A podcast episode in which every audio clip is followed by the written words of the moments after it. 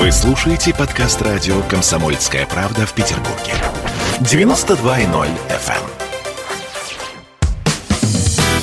Легенды и мифы Ленинградского рок-клуба.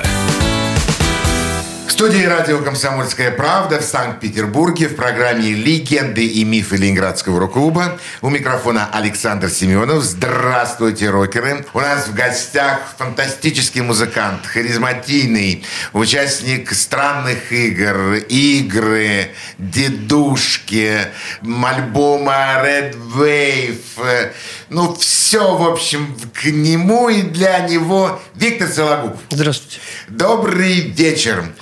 Ну что, вернемся к странным играм. Давай. Странные игры. Ну, почему так получилось, что из странных игр потом получились просто игры? После смерти Саши Давыдова, говорил я уже в прошлой передаче, э, немножко настроение изменилось. Это была первая такая утрата серьезная, которую я пережил. До этого там у меня не было никаких смертей вокруг меня, я не обращал на это внимания, там все это было в стороне. А тут, когда человек, с которым ты что-то создавал, и его вдруг он уходит внезапно, в таком возрасте, 26 лет, это очень сильно влияет на тебя. И, естественно, немножко уже хотелось перестать шутить, хотя шутки наши в странных играх, они тоже имели некую социальную подоплеку, но я как-то уже ушел больше в себя, увлекался тогда экзистенциальной литературой, там Макс Фриш, там и прочее, Гессе. Назови меня Гантенбайн. Да, да, да, вот, назови меня Гантенбайн была вообще любимой книжкой. Мы все этим зачитывались. Да, да, да, там, знаешь, когда ты там, типа, когда ты слепой, ты можешь делать все, что хочешь, потому что никто не, тебе, ты, никто тебе не верит, ну, все думают, что ты слепой, а ты на самом деле нифига не слепой. Вот, это интересная форма. Вот, и я тогда вот уже, ну, ребята стали делать АВИА, свою группу, и, а мы с Гришей решили пойти чуть-чуть по другому пути и сделали группу игры. И по той же традиции, что свои стихи плохие лучше не петь, лучше взять другие хорошие. И я тогда дружил с Андреем, Андреем Соловьевым, он был друг Рикшана, там от группы Санкт-Петербург, Коля Корзинин. Да, да. Вот, он что-то и для них писал. И как бы мне попал в руки а, его сборник, причем попал еще давно, когда я был студентом, в институте мне приносили вот сам издатовские вот эти листы, где были его тексты. И они тогда уже на меня повлияли сильно. Часть песен, которые пели игры, они были придуманы еще при странных играх, но они не могли реализоваться, потому что, ну, другая идея была. И тут как раз я смог вот сделать, реализовать то, что я хотел. Андрей с удовольствием пошел мне навстречу, какие-то тексты он переделал, как, какие-то я взял прям конкретно из того его самоиздатовского сборника, там, например, песня «Злоба», которая открывала наши все выступления, когда Помню. там «Нет мне дела до, тех, до тех, Помню, кто не помню. слышит», песен, звучащих в моей голове. Она такая очень агрессивная. И, собственно, вот получились игры. И мы да, просуществовали практически там до начала 90-х. И потом я просто уехал в Швейцарию и, и все это забросил. Игры, по-моему, первые пробили такую э, стену Советского Союза, выехали за границу. Да, мы первый раз поехали в Польшу, потом в Италию. Но в Италию мы уже вместе с там, Мишей Барзыкиным, там, с группой «Секрет». Но в Польшу мы поехали, по-моему, первые. Первые. Вы поехали, скорее всего, первые, Это было очень смешно. Очень, как, мы как раз поехали в тот период, когда опять там красная курва, когда нас поляки стали жутко ненавидеть. И там Лев Валенция, там, Да. да, и... Солидарность. Да, да, да. И- а мы как раз поехали в Гданьск на фестиваль. Самое, Вот, самое да. И, пекло. и, естественно, когда значит, мы уже туда приехали, уже мы знали, когда, что будем выступать там, да, чувствовали, там перед нами кто-то играл, и мы уже видели вот это настроение такое антисоветское. Мы думаем, что же делать, что же делать? И мне пришла такая гениальная мысль. Я, значит, говорю, так, ребята, давайте будем открывать альбом а, песни, кавер, ну, такой реворк, кавер на странные игры, где там вот это пам-пам-пам-пам. Пам-пам-пам. Вот, я говорю, да. И мы, значит, э, начнем с нее, и мы сыграем с самого начала соло из фильма «Четыре танкиста и собака». Ой, какая Вот. при- И как- гениальная задумка. Вот, и когда уже перед нашим выступлением, там мы уже слышали, там, Нахуй. а, червона курва, там, да, знаешь, такое, там свист, гам, и мы такие выходим и начинаем играть вот это тун тун тун тун И как раз и Андрей сыграл соло из Я не, из помню, «Четыре не- не и собак». помню соло из Да. четырех танкистов Ну, там, ну, мелодия но такая, там, помню пам на- пам пам пам пам на Накормили пса. Да, накормили Или пса. Вот, и, короче, мы сыграли, значит, эту солягу, и все, как бы зал был наш, и дальше уже все. Пошли братания, я там, помню, после концерта я подарил, у меня была такая майка с серпом и молотом, и они там, я прям в ней вышел в наглую такой, знаешь, у меня была большая черная такая кенгуруха с таким, с белым серпом и молотом, и у меня ее выпросил какой-то польский музыкант, и я с ним обменялся на что-то другое. Там. Какие вы талантливые ребята! Как вы это все здорово придумываете, как вы это делаете нагло, смело, но вы победители, вы действительно реально все это побеждаете. Дедушки, это был проект после игр. Да, значит, А игры закончились э, в связи... Ну, я просто у- уехал где-то в, конце 80-х годов. Я э, уехал в Швейцарию, влюбился и уехал к девушке в Швейцарию. Там уже я начал заниматься электронной музыкой еще, еще до этого, потому что когда я с Курехиным общался долго и упорно, консультировал по всяким синтезаторам, там все-таки моя техническая специальность, она меня направляла, знаешь, в сторону цифр. И я уже тогда купил, помню, в 88 как раз один из поездок вот с поп-механикой за границу. Я оттуда привез уже Atari 1040 и увлекся уже там электронной знаме- музыкой. Знаменитый Atari 1040. Да, и вот где-то в 90, по-моему, пятом году мне позвонил Леша Рахов, а мы с Лешей Раховым продолжали дружить и созванивались. Мы всегда как бы дружили, несмотря ни на что. И э, он мне сказал, что вот один из его знакомых э, хочет, чтобы как появилась какая-то электронная группа. И я подумал, может быть, ты там поможешь мне э, сделать электронную группу? Я сказал, да, Леша, давай попробуем. И мы встретились с этим парнем, это Андрей Меньшутин. Вот, он тогда был просто бизнесменом каким-то, ну, молодой парень, активный очень. И он поставил музыку, которая ему нравится. И сказал, это слушай, так это та музыка, которую я слушал там несколько лет назад, и, и все время мечтал о таком, чтобы э, такое поиграть. Он говорит, что для этого надо? Говорит, для этого нужны вот такие-то инструменты. И он просто купил нам инструменты, те, которые мы хотели. И мы стали с Лешей делать вот этот дуэт дедушки. И, собственно, записали первый альбом в домашних условиях у Леши там на кухне. Случайно познакомились с одним англичанином, который, как оказался, барабанщиком, экс-барабанщиком группы Гарри Ньюмана. И он нам предложил свести этот альбом в Лондоне. И вот была первая поездка в Лондон, мы его там свели. Так и получилось. Потом мы эту музыку услышал Борис Гребенщиков, предложил нас сделать совместный альбом. Об этом мы Да. поговорим чуть позже. А сейчас я хочу, чтобы вы ты предложил еще один трек для наших радиослушателей. Ну вот, и тогда вот я помню, когда мы сделали этот альбом уже с Борисом Гребенщиковым. А, подожди. Сейчас мы послушаем вот совместную работу с Борисом, которая называется «Сны о чем-то большем». То есть написанная на слова Бориса. Слушаем. И танцуем.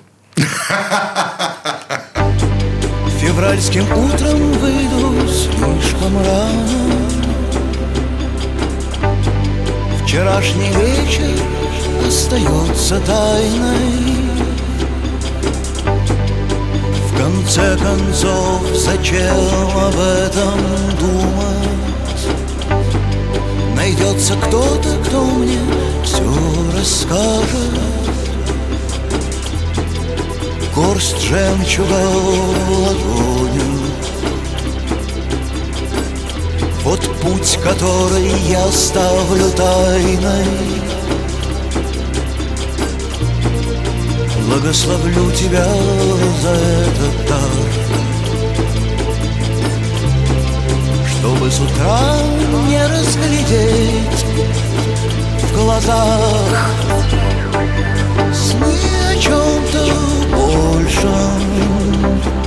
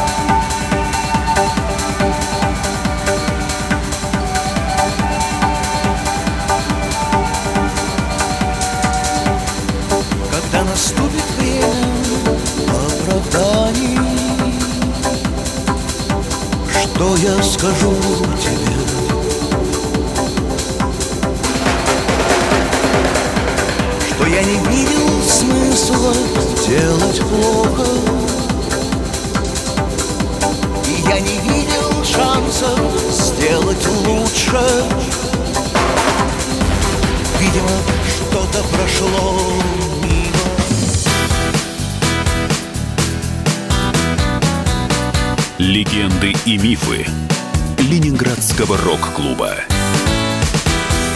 Он срывал большой куш. Борис Бритва или Борис хрен попадешь. Жесткий, как удар молотом. Живой советский герб. Говорят, эту сволочь вообще невозможно убить. Он с песней уничтожал кольцо всевластия. Шаланды полные фекалей. В Одессу голый приводил И угонял бумер. Мы же люди искусства. У нас все должно быть красиво, лицо и все такое. Пушкин. Кстати, сам бухал и в сельской бане с барышнями безобразничал. А теперь он пришел на радио «Комсомольская правда». Каждый понедельник в 6 часов вечера Дмитрий Гоблин-Пучков с толком, расстановкой и старым добрым сарказмом обрисовывает слушателям обстановку в стране и мире. Каждый понедельник в 18.00 по московскому времени. Подключайтесь. Гоблин плохого не посоветует. Мы тут порт-ячейку организовали. Бычью России называется. Я секретарь, это мой актив. А вы кто такие? Легенды и мифы Ленинградского рок-клуба. Студии радио «Комсомольская правда» в Санкт-Петербурге в программе «Легенды и мифы Ленинградского рок-клуба» у нас в гостях музыкант Виктор Сологуб. Ведь что было дальше? Дедушки. Мы сделали дедушки, записали их в Англии. Тут же нашелся издатель.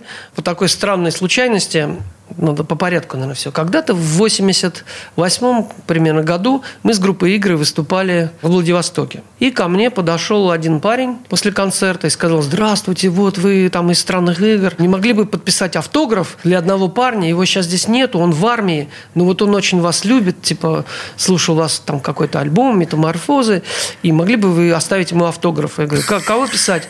Ну, кого- Как зовут Да, как зовут? парня? Кому писать? Он говорит, вот, его зовут Илья. И я написал Илья, там что-то такое, значит, в блокнотике. Я отдал ему. И вот после того, как мы э, записали этих дедушек, как где-то уже прозвучали эти песни на радио, вдруг... А, нет, подожди, мы не издали их, мы только записали. И вдруг вот нашелся вот этот вот Леонид, Бурлаков, который подходил ко мне в 88 году. Точно, я вспомнил. Я поехал с группой «Два самолета», в Москву. Они там играли какой-то концерт, и я просто с ними поехал в Москву. И вот после концерта э, двух самолетов ко мне подошел Леонид Бурлаков, достал этот альбом, показал автограф Ильи и сказал, я вот слышал, что вы там теперь с Лешей Раховым делаете там дедушек, я хочу вас издать. Я этот продюсер группы «Мумитроль». Теперь, как теперь, выяснилось, да. да. А вот этот Илья, это как раз тот самый Илья Лагутенко. Лагутенко. И я хочу издать ваш альбом «Дедушек». И все, и мы как бы его издали здесь на лейбле э, «Утекай Рекордс». Да, утекай. И стали дружить опять вот с Мумитролем. Я там делал ремиксы для Мумитроля, там еще там что-то, какие-то работы. Совместное выступление было дедушек и Мумитроля. Потом появилась Земфира, и мы отошли там на задний план для Бурлакова. Ну вот. После, помню, что еще был такой момент, как мы на Гремещакова-то вышли. Вернее, Гремещаков на нас вышел. Вот. Я тогда вот увлекался вот этой электронной музыкой, э, такими ремиксами. И будучи продюсером Эдуарда Хиля, был такой альбом «Хили сыновья». «Хили который- сыновья». Да, он записывался с Сашей Мартисовым на, на Добролете, а я его продюсировал, грубо говоря. Я делал всю вот эту электронику, все следил, ну, как, ну, короче, продюсером этого альбома. Саунд-продюсером. Да, да, на записи сидел все время, вот как бы все придумывал, здесь там аранжировки вместе с, с Димкой из младших братьев. Вот. И, короче, вдруг пришел Стас Гагаринов, он был директором аквариума, и сказал, что вот, типа, Боря хочет, чтобы вы записали какие-нибудь... Он слышал ваш альбом там, и он хочет, чтобы вы сделали ему ремикс на песню. Там. Я говорю, какая песня?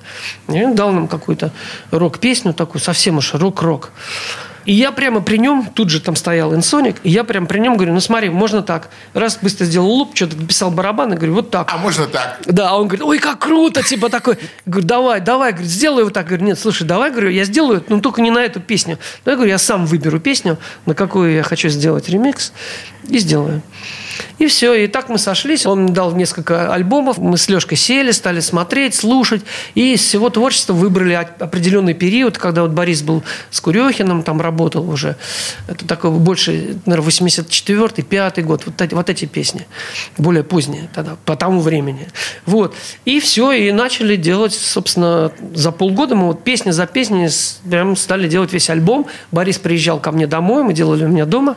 Я прямо его голос писал в сэмплер там резал, двигал, вот это э, убирал, там все подтюнивал. Ну, все. Красиво ты сделал. Ну, как бы вот, и получился такой вот э, сны о чем-то больше. Да. Вот, а сводил я его в Лондоне, опять-таки, по старой традиции, на студии Депешмода. И э, звукорежиссер, который со мной работал, это был Пол Кендалл, который первый продюсер, сам продюсер Депешмод он, его, наверное, вы слышали, это Personal Jesus. Вот, это, вот он там дышит вот так. Это голос Пола Кэндала.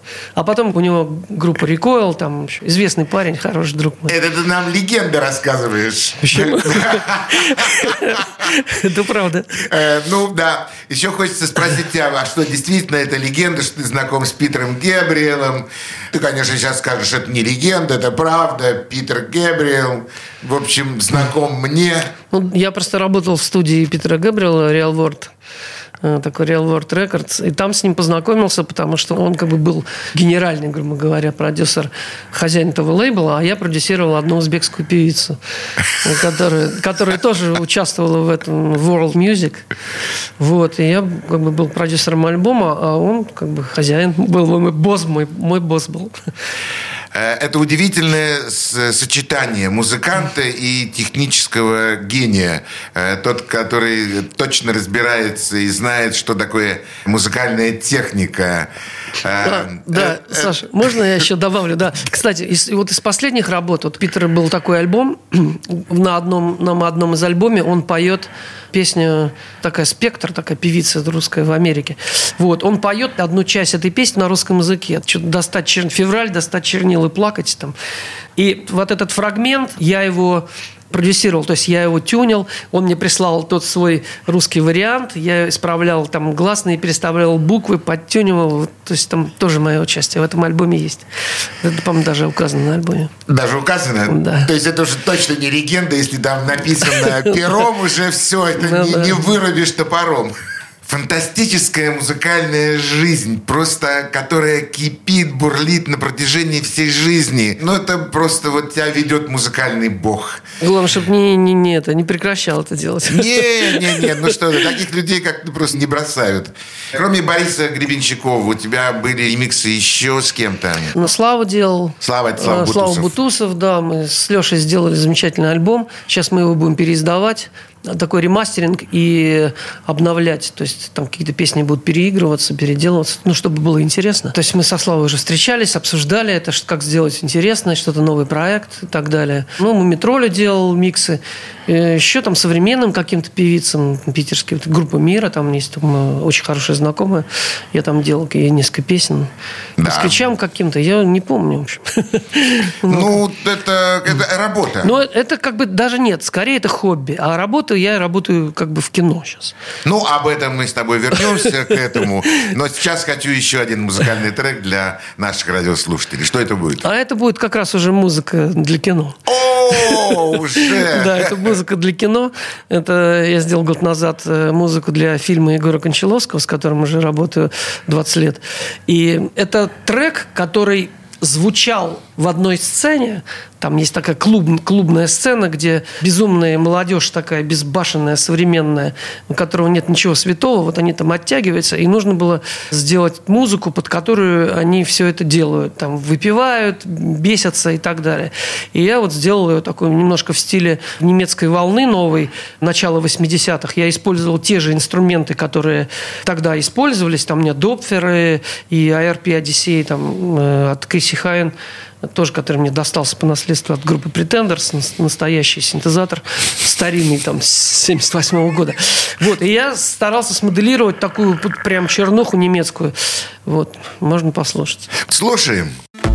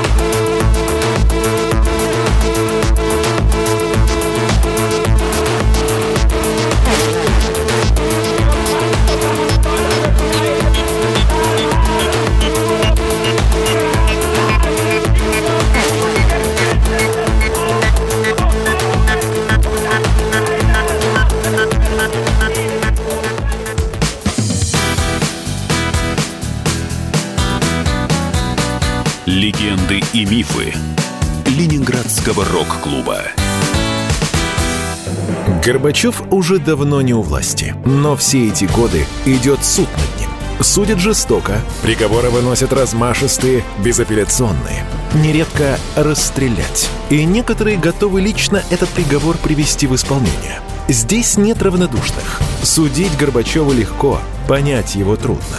Так кто же он, Михаил Сергеевич, созидатель или разрушитель? Слушайте аудиосериал «Однажды в Советском Союзе». Невероятная история Горбачева. С понедельника по среду в 10 часов вечера по московскому времени. Легенды и мифы Ленинградского рок-клуба. Студии радио «Комсомольская правда» в Санкт-Петербурге в программе «Легенды и мифы Ленинградского рок-клуба». У микрофона Александр Семенов. У нас в гостях великий музыкант. Да ладно уж, великий. Да, Да, ну, Виктор, да, ну потому ну, что, перестань. слушай, Не, не, зная не. тебя... Я не согласен. э, хорошо, тогда скромно. Гениальный музыкант. Да тоже не гениальный. Просто музыкант-технарь, вот так. А, музыкант-технарь. Да. О, красиво. Очень Я красиво. синтезаторы, на которых я пишу музыку для кино, часть из них я сам паяю и там сам собрал. Сам собираешь? Да. То есть Это ты, тоже действительно, ты действительно это понимаешь? Да, я покупаю вот эти всякие киты там на сайтах различных, детальки и паяю, там схемы какие-то скачиваю, платы покупаю. Частично готовые покупаю уже вот эти модули маленькие, э, частично сам их паяю, вставляю, и у меня уже несколько шкафов дома есть таких синтезаторов. Ух, как. Потому что я когда-то вот услышал такую историю. У меня любимый композитор Артемьев Эдуард. Эдуард. Вот. и я слышал историю о том, как он делал свою музыку, на, как- на каких приборах он это делал. И я решил это воссоздать у себя дома тоже. Такого плана. Получается? Куча кнопок, проводов там, да. Получается. Получается. Ой, как. Немножко Я- уже охладел, но все равно продолжаю. Вот тот концерт, который был несколько месяцев назад, он прошел в клубе «Сердце». Конечно, был шикарный концерт, э, странные игры во всей своей красе, за барабанами «Чередник», э, Алексей Рахов, ты вместе с сыном на сцене, с Филиппом. Это было, конечно, здорово. Конечно, не хватало Грини, не хватало Григория Сологуба, но но все равно в этом чувствовалась и энергетика, и все то, что присутствовало всегда странным играм. Скучаешь по сцене? Иногда. Иногда хочется, когда смотришь какие-то группы, там бывает, думаешь, вот неплохо было бы. Почему вы такие талантливые, такие удивительные люди с удивительным восприятием жизни? Почему вы уходите в кино? Работа с картинкой, сам, ну, с изображением, да, оно интереснее, понимаешь, оно тебя ведет.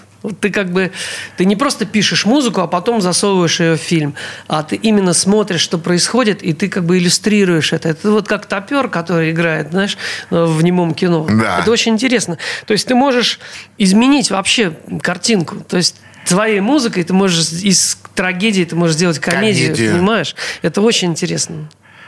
А на сцене ты разве не можешь сделать э, трек фантастически веселый или там грустный? Или еще, ведь э, ну, здесь есть контакт со зрителем. Ну, просто песенная форма сейчас уже отношение к тексту, понимаешь? Вот литература там, должна быть литература. Высокая. Просто не хватает, ты не понимаешь, о чем надо петь. Вот в чем дело. А картинка, она тебе подменяет текст. На твоем месте сидел не так давно Владимир Сайко, человек, которого ты хорошо знаешь, он тоже занимается музыкой для кино. Он говорил такую фразу, что очень приятно общаться с продюсерами, очень приятно общаться с теми людьми, которые создают э, кино. Это вообще неприятно. Это самое неприятное. Я сейчас уже вторую неделю договор не могу с ними подписать, потому что это, это такие неприятные все люди. То есть все наоборот. Все наоборот. То есть ты предлагаешь одно, они говорят, нет, нет, Нет, этого приятный режиссер, это только режиссер. И поэтому я везде в договорах, везде пишу, что я отчитываюсь только перед режиссером-постановщиком. Все, вот его слово – это мой босс. Да? А вот эти все люди, которые вокруг, продюсеры, прокатчики, директора, это просто вредители какие-то все. Которые только мешают. Да, только мешают процессу творческому. Кино, картинка, зрители, сцена. Это вот хорошо, это все правильно, да. Э, да. А вот те, кто там все это э, за этим, все, кто это все это продает, это очень неприятные люди. То есть, э, вспоминая старые-старые э, рок-клубовские времена, у вас есть директор, да зачем нам нужен этот дармоед, который непонятно чем занимается? Не, ну и попадаются хорошие люди, конечно, в документальном кино, вот, например, там немножко все по-другому. Есть нормальные продюсеры, которые все понимают, да. А вот почему я не пишу для сериалов музыку? Потому что как раз это, вот это болото мне очень не нравится. То есть ты не пишешь для сериала? Я не пишу для сериала. Ты пишешь только... Я пишу полный метр. Полный только. метр. Полный метр, либо короткометражки, но только художественные картины. Не телевизионные. Не телевизионные. Нет, да. Почему? Это другой формат работы, понимаешь? Это, если ты обратил внимание, что вот эти все низкопробные сериалы, которые у нас крутят, там постоянно играет музыка, она постоянно играет. Она, и я все время смотрю и говорю, зачем они это все включают? Это такой процесс. Там музыка нужна для того, чтобы прикрыть косяки режиссера, оператора, плохую игру, все это быстро, быстро, быстро, понимаешь? Для этого музыка. А в полном метре, в хорошем художественном фильме, музыка нужна для того, чтобы что-то подчеркнуть а не что-то прикрыть. Да, это как бы свое Это видение. очень важно, понимаешь? И я, у меня был какой-то сериал «Роза для Эйза», такой маленький сериал, но это сериал с Егором. Это как бы картина полная, просто разбита на четыре части, и все. И потом, по-моему, даже что-то для «Убойной силы» мы с Лешей Карповым писали, какую-то одну из новелл. Но там просто было по приколу, потому что режиссером был мой друг, который когда-то снял клип «Дедушек», и он, и все, что мы делали, все было в радость, понимаешь? Ну, то есть это были такие дружеские отношения. Да. И поэтому родился такой тандем. Да. А так, в принципе, только полный метр. Ну, ну, не полный бывает, и короткий метр, но только художественные фильмы, художественное кино. Не телевизионное. Хотелось бы снова выйти на сцену и поиграть? Придет время, сыграю.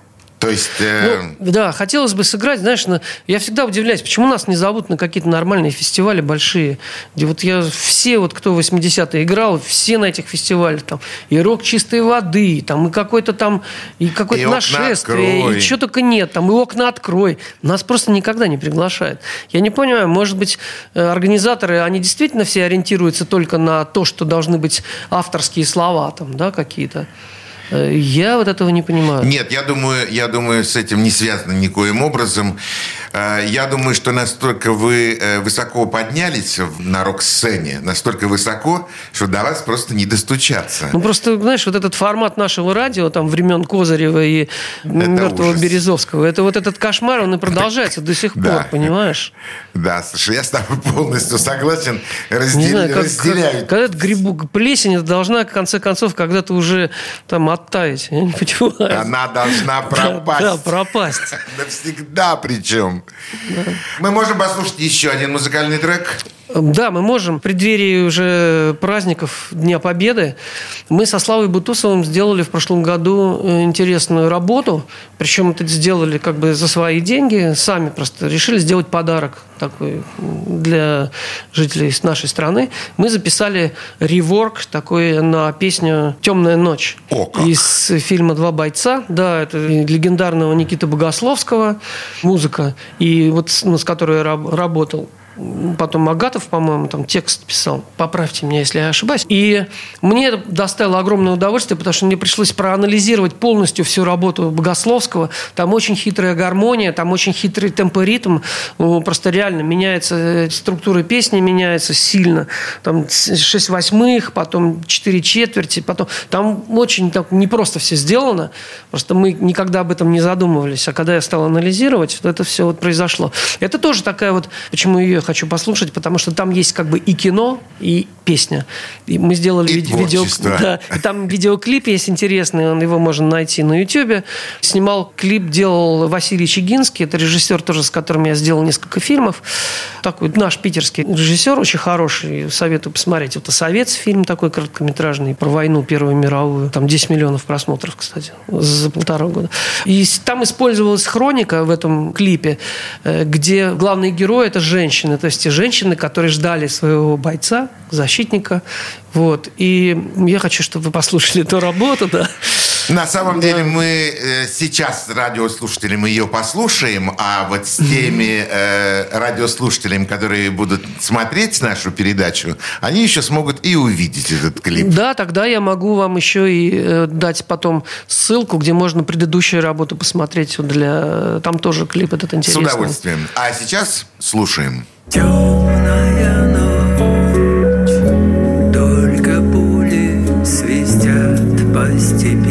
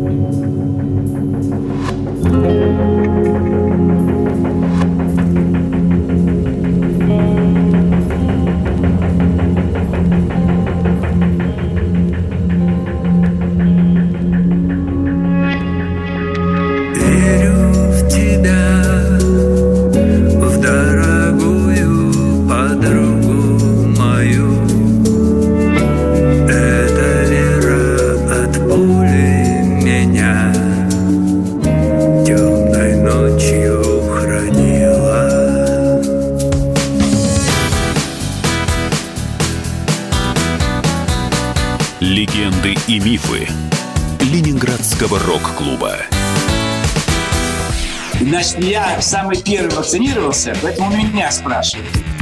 Поехали, напились и давай, значит, все. Нет больше СССР, мы создали Содружество независимых государств. И скорее хозяину, Бушу, старшему президенту США звонить. Назначьте везде русских, и многонациональные регионы были бы довольны. И дайте больше прав регионам и больше прав предприятий. Итоги с Жириновским. Каждую пятницу на радио «Комсомольская правда». Владимир Вольфович клеймит злодеев, с оптимизмом смотрит в будущее и общается со слушателями. 9 часов вечера по московскому времени. Я все могу сделать. Запросто наведу порядок. Легенды и мифы Ленинградского рок-клуба. В студии радио «Комсомольская правда» в Санкт-Петербурге в программе «Легенды и мифы Ленинградского рок-клуба» у нас в гостях диктор Сологуб. Скромный, очаровательный, обаятельный, довольный жизнью, человек успешный, человек счастливый, человек случая, потому что многие эти вещи, которые происходят с ним в жизни, это случаи, которые сводят его с теми или другими людьми, и отсюда идет э, его полная, полная жизнь, что называется. И чего хочется еще? Хочется, чтобы время растянулось, потому что реально не хватает. 24 часа в сутки просто вот, ну, не хватает.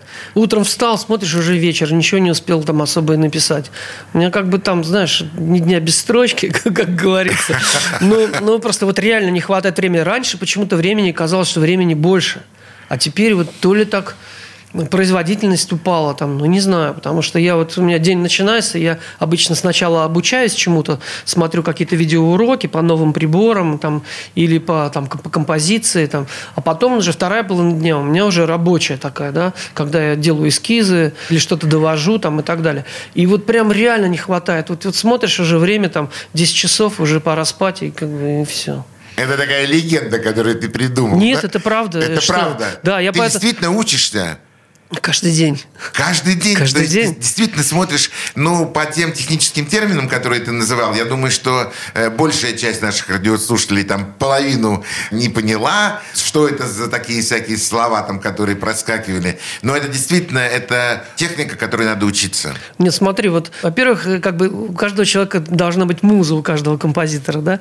Вот моя муза – это новый прибор какой-нибудь. То есть, как только я покупаю какой-нибудь новый синтезатор или новую коробочку, которая вот только-только вышла, и еще ни у кого нет там, или я ее спаял только что сам, и вот мне надо ее вот изучить, понимаешь? Это вот, вот это моя муза. И в процессе моего изучения, когда все это кручу, там, пробую, у меня как раз и получается музыка.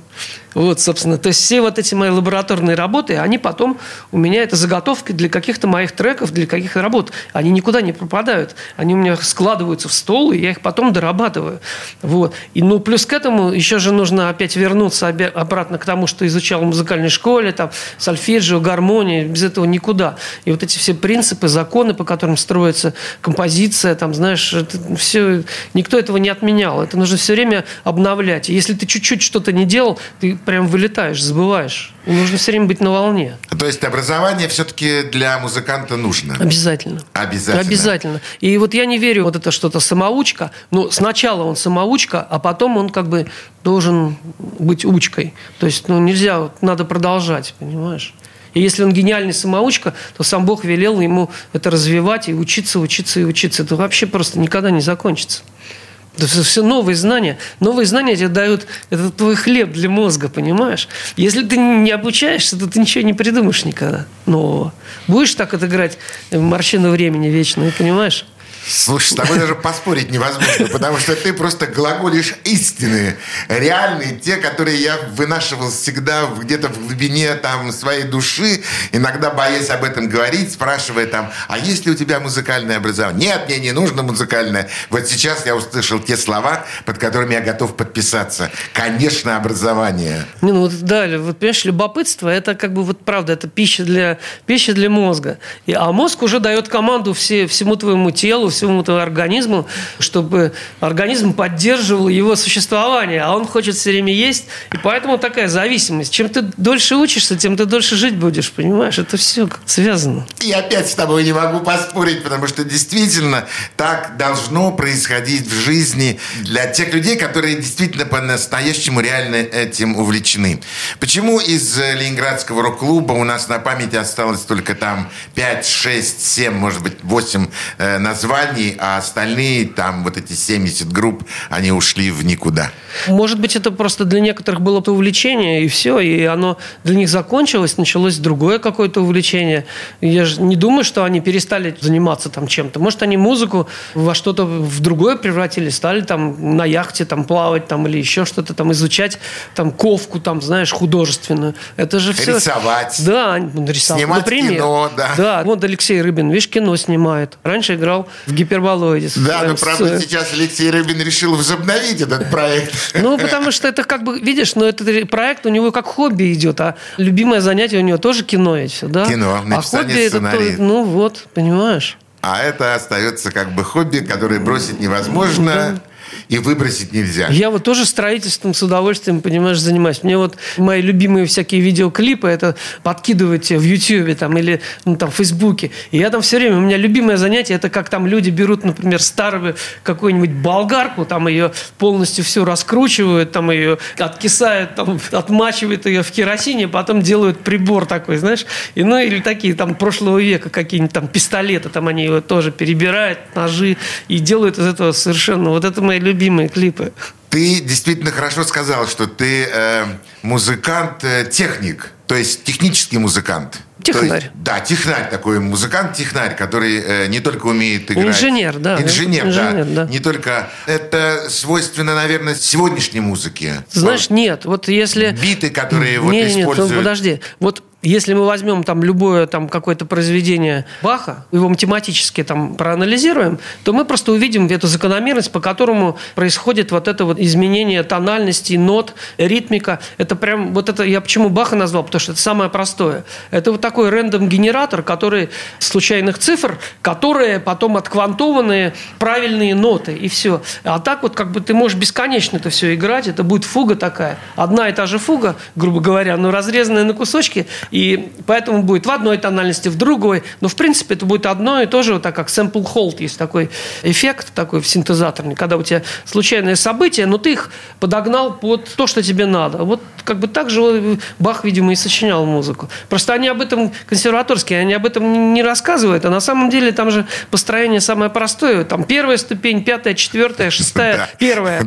Потом в мажоре там первая ступень это обязательно мажор, там вторая ступень минор, третья минор, четвертая мажор, пятая мажор, шестая минор, седьмая дим, и потом опять у тебя тоник. Все. Ты просто меняешь эти порядок. Это чистая математика. Уважаемые радиослушатели, сегодня у нас был в гостях счастливый человек. Я просто гляжу на него, и сердце просто радуется. Удивительный, харизматичный, великолепный музыкант. Человек, который сделал для рок-н-ролла огромное количество таких вещей, которые останутся навсегда просто. Я уже не говорю о тех людях, с которыми он работал, сотрудничал, играл, для кого делал какие-то аранжировки, треки, писал, играл. Все это Виктор Сологуб. Я еще раз ведь поздравляю тебя с прошедшим днем рождения. Желаю тебе творчества, творчества и еще раз творчества, потому что будет оно, будет все остальное. Спасибо тебе за посещение нашей студии, за эти рассказы.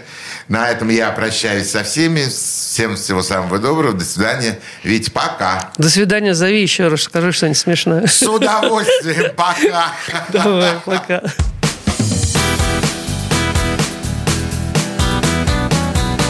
Легенды и мифы Ленинградского рок-клуба.